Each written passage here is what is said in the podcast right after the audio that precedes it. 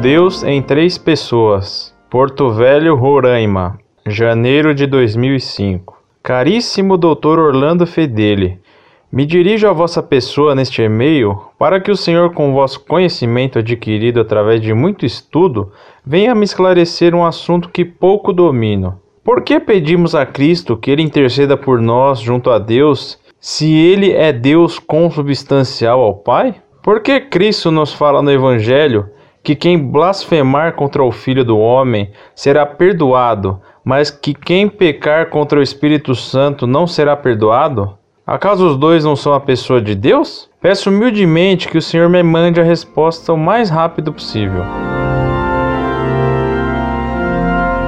Muito prezado, salve Maria. Nossa fé católica nos ensina que há um só Deus em três pessoas iguais e realmente distintas: Pai, Filho e Espírito Santo. As três pessoas divinas são consubstanciais, isto é, possuem a mesma substância divina. Este é o mistério da Santíssima Trindade.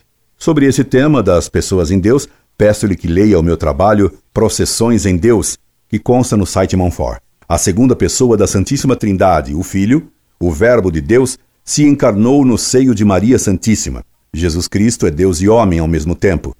Este é o mistério da encarnação.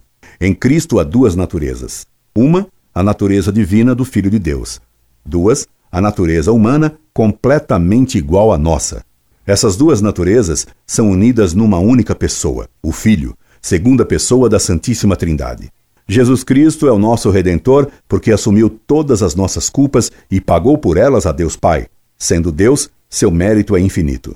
E assim é suficiente para pagar todos os pecados de todos os homens. Sendo homem, como é de justiça, era Jesus, enquanto homem, que pagava a culpa do homem. Jesus, enquanto homem, roga continuamente a Deus Pai por nós, e seu mérito é infinito porque é Deus quem roga por nós. Não se esqueça que Deus Pai e Deus Filho são duas pessoas realmente distintas, embora sejam o mesmo Deus. O Espírito Santo é o amor de Deus, enquanto o Filho é a sabedoria de Deus. O pecado contra o Filho pode ser perdoado.